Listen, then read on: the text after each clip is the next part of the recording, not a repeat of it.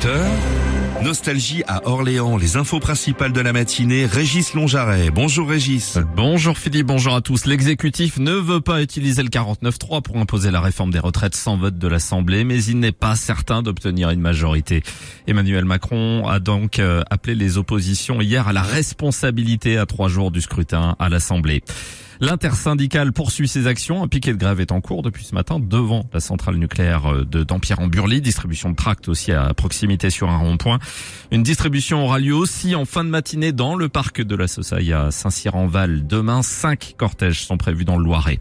Plus d'interpellations, moins de plaintes pour vol avec violence, mais des cambriolages et des vols à la tire en hausse. C'est euh, dans les grandes lignes le bilan de la délinquance pour la ville d'Orléans. Il a été présenté hier à la presse quelques heures avant la tenue du conseil municipal.